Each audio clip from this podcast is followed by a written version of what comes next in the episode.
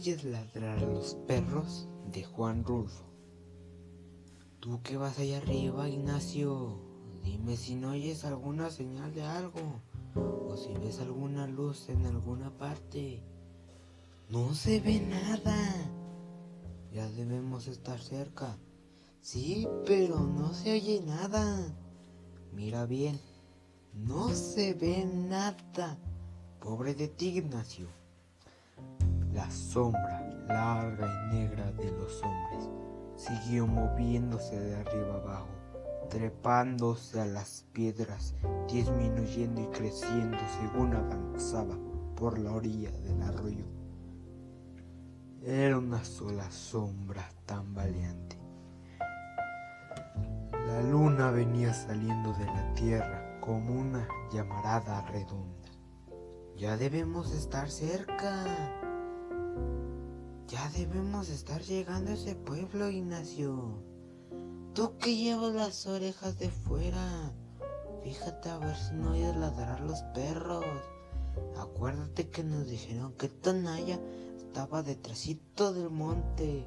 ¿Y desde qué horas hemos dejado el monte? Acuérdate, Ignacio. Sí, pero no se ve nada. Me estoy cansando. Pues bájame. El viejo se fue reculando hasta encontrarse con el perdón y se recargó allí, sin soltar la carga de sus hombros. Aunque se le doblaban las piernas, no quería sentarse, porque después no hubiera podido levantar el cuerpo de su hijo, al que allá atrás, horas antes, le habían ayudado a echárselo a la espalda, y así lo había traído desde entonces. ¿Cómo te sientes? Mal.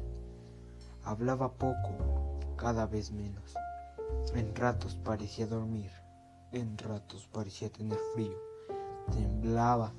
Sabía cuando le agarraba a su hijo el temblor por las sacudidas que le daba y porque los pies se le encajaban en las hijares como espuelas. Luego las manos del hijo que traía trabadas en su pescuezo le zarandeaban la cabeza como si fuera una sonaja. Él apretaba los dientes para no morderse la lengua y cuando acababa aquello le preguntaba, ¿te duele mucho? Dice, algo, contestaba él. Primero le había dicho, apéame aquí, déjame aquí. Ve tú solo, yo te alcanzaré mañana o en cuanto me reponga un poco. Se lo había dicho como 50 veces. Ahora ni siquiera eso decía. Allí estaba la luna, enfrente de ellos. Una luna grande y colorada que le llenaba de luz los ojos y que estiraba y oscurecía más su sombra sobre la tierra. No veo ya por dónde voy, decía él. Pero nadie le contestaba. El otro iba allá arriba, todo iluminado por la luna, con su cara descolorida, sin sangre, reflejando una luz opaca, y él acá abajo. ¿Me oíste, Ignacio? Te digo que no veo bien. Y el otro se quedaba callado. Siguió caminando a tropezones. Encogía el cuerpo y luego se enderezaba para volver a tropezar de nuevo. Este no es ningún camino. Nos dijeron que detrás del cerro estaba Tonaya. Ya hemos pasado el cerro y Tonaya no se ve ni se oye ningún ruido que nos diga que está cerca. ¿Por qué no quieres decirme que ves? Tú que vas allá arriba, Ignacio. Bájame, padre. ¿Te sientes mal? Sí. Te llevaré a Tonaya. Acomodé lugar. Así encontraré quien te cuide. Dicen que allí hay un doctor. Yo te llevaré con él. Te he traído cargando ah, desde hace horas. Y no te dejaré tirado aquí para que acaben contigo quienes sean. Se tambaleó un poco, dio dos o tres pasos de lado y volvió a enderezarse. Te llevaré a Tonaya. Bájame. Su voz se hizo quedita. Apenas murmuraba. Quiero acostarme un rato. Duérmete allá arriba. Al cabo, te llevo bien agarrado. La luna subiendo casi azul sobre un cielo claro. La cara del viejo mojada de sudor. Se llenó de luz. Escondió los ojos para no mirar de frente, ya que no podía agachar la cabeza agarrotada entre las manos de su hijo. Todo esto que hago no lo hago por usted, por su difunta madre. Porque usted fue su hijo, por eso lo hago. Ella me reconvendría si yo lo hubiera dejado ahí, ah, tirado allí, donde lo encontré y no lo hubiera recogido para llevármelo a que lo curen como estoy haciéndolo. Ah. Es ella la que me da ánimos con no usted. Comenzando porque usted no le debo más que puras dificultades, puras mortificaciones, puras vergüenzas sudaba al hablar, pero el viento de la noche le secaba el sudor y sobre el sudor seco volvía a sudar. Me, me derrengaré por llegaré con usted a Tonaya. Que le alivien esas heridas que le han hecho. Estoy seguro de que en cuanto se sienta usted bien, volverá a sus malos pasos. Eso ya no me importa.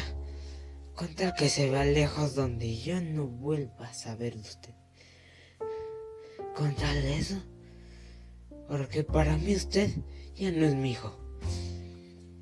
He maldecido la sangre de usted. De mí. La parte que a mí me tocaba. La he maldecido. He dicho que es la pura de las riñones. La sangre que yo le di.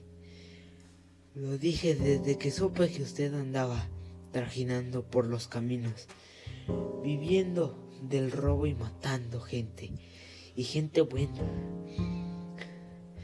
Y si no allí, está mi compadre tranquilo, el que lo bautizó usted, el que le dio su nombre. A él también le tocó la mala suerte de encontrarse con usted. Desde entonces dije, ese no puede ser mi hijo. Mira a ver si ves algo. O si es algo. Tú que puedes hacerlo desde allá arriba. Porque yo me siento sordo. No veo nada. Pero para ti, Ignacio. Tengo sed. Aguántate. Ya debemos estar cerca. Lo que pasa es que ya es muy noche y han de haber apagado la luz del pueblo. Pero al menos debías de oír si ladran los perros. Haz por oír. Dame agua. Aquí no hay agua. No hay más que piedras. Aguántate. Y aunque la hubiera, no te bajaría a tomar agua. Nadie me ayudaría a subirte otra vez. Y yo solo no puedo. Tengo mucha sed y mucho sueño. Me acuerdo cuando naciste. Así eras entonces despertabas con hambre y comías para volver a dormirte.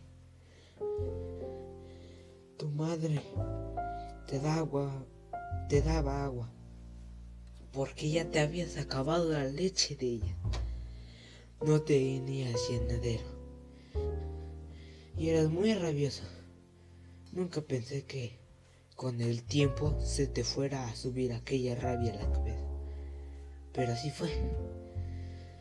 Tu madre, que descanse en paz, quería que te criaras fuerte y creía que cuando tú crecieras irías a ser su sostén.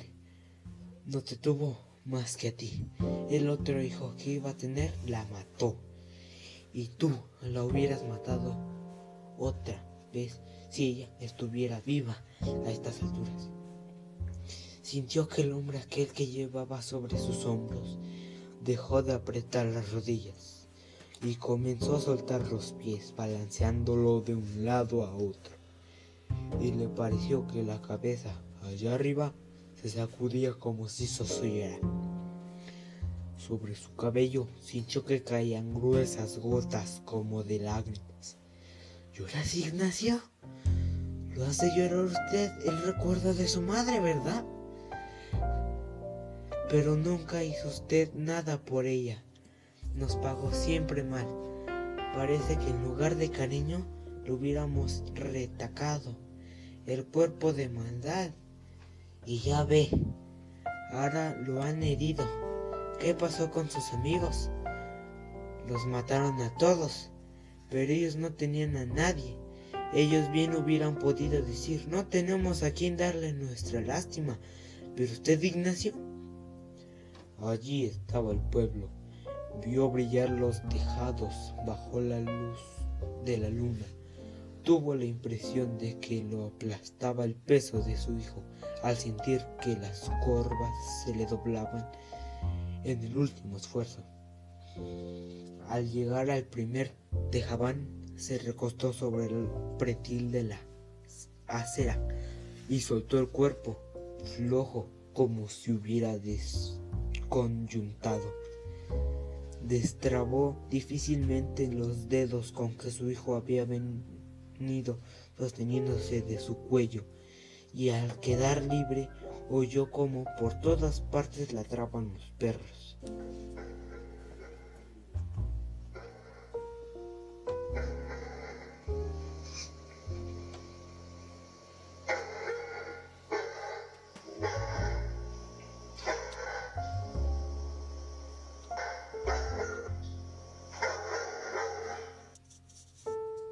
¿Y tú no lo seguías, Ignacio? Dijo. No me ayudaste ni siquiera con esta esperanza.